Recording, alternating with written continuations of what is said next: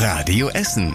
Der Tag in fünf Minuten. Am 24. Januar mit Mario Alt. Guten Tag, schön, dass ihr mit dabei seid. Heute Nacht war es schon wieder soweit. Der Streik der Lokführer hat planmäßig begonnen. An den Bahnhöfen bei uns in Essen fallen wieder viele Züge aus, aber nicht alle. Einige Züge sind unterwegs, auch weil nicht alle Bahnunternehmen von dem Streik betroffen sind. Viele Bahnkunden haben kein Verständnis für den langen Streik bis Montag.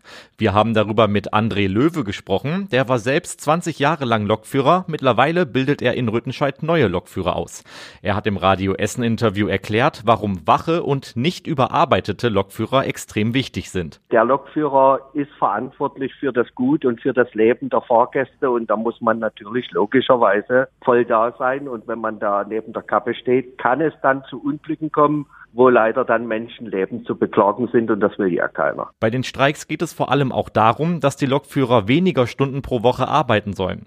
Das komplette Interview und alle Infos zum Streik in Essen findet ihr auf radioessen.de. Die meisten von euch werden sich noch dran erinnern. Vor anderthalb Jahren gab es eine große Massenschlägerei in Altendorf. Da sind mehrere Familien aufeinander losgegangen und haben mit Tischen, Stühlen und Stangen aufeinander eingeschlagen. Vor dem Landgericht in Rüttenscheid ist heute der Prozess dazu gestartet.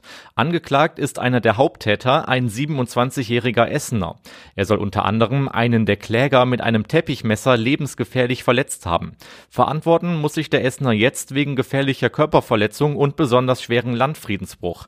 Ihm drohen dafür bis zu zehn Jahre Haft. Die Massenschlägerei hatte viele Diskussionen um die Sicherheit in Altendorf ausgelöst. In Krai ist gestern Abend ein Wettbüro überfallen worden. Die Täter kamen gegen 21.45 Uhr in das Geschäft an der Kreier Straße und waren mit einer Maschinenpistole bewaffnet. Als sie die Überwachungskamera bemerkt haben, sind sie aber geflüchtet. Die Polizei hat in mehreren Städten nach ihnen gesucht, sie aber bisher nicht gefunden. Es gab keine Verletzten. Und dann schauen wir auf die Friedhöfe der Stadt. Da werden die Gräber nämlich teurer. Die Stadt will die Gebühren auf ihren 23 Friedhöfen anheben. Zum letzten Mal wurden die Gebühren vor acht Jahren angepasst. Seitdem gibt es aber einen großen Wandel bei den Beerdigungen, sagt die Stadt. Ab März sollen Gräber im Durchschnitt 100 Euro mehr kosten. Auch Beerdigungen werden etwas teurer. Die Stadt hat aber auf der anderen Seite auch fast doppelt so hohe Kosten für das Grün auf den Friedhöfen. Etwa 15 Prozent der Fläche der Friedhöfe sind wie ein ein Park gestaltet.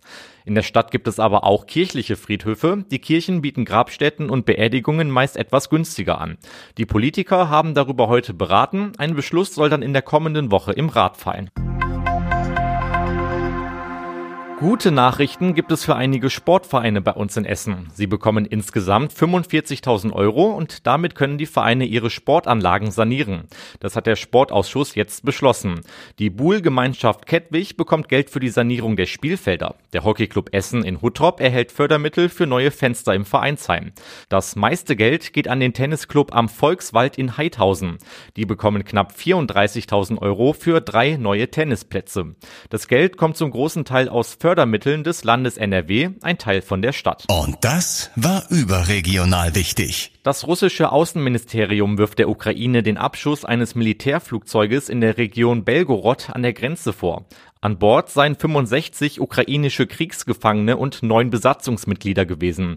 Niemand habe den Absturz überlebt. Die Ukraine äußerte sich zunächst nicht zu dem Vorfall. Und zum Schluss der Blick aufs Wetter. Der Abend und die Nacht bei uns in Essen sind größtenteils trocken. Dazu sollte der Wind langsam weniger werden. Ein paar Wolken sind aber trotzdem dabei und die Temperaturen fallen auf rund 6 Grad. Morgen könnte es dann auch mal regnen. Das Ganze dann bei bis zu 9 Grad zwischen Frintrop und Freisenbruch. Soweit die wichtigsten Nachrichten des Tages. All das und alle weiteren Themen findet ihr natürlich auch immer online auf radioessen.de, in unserer App oder auch in unserem neuen WhatsApp-Kanal.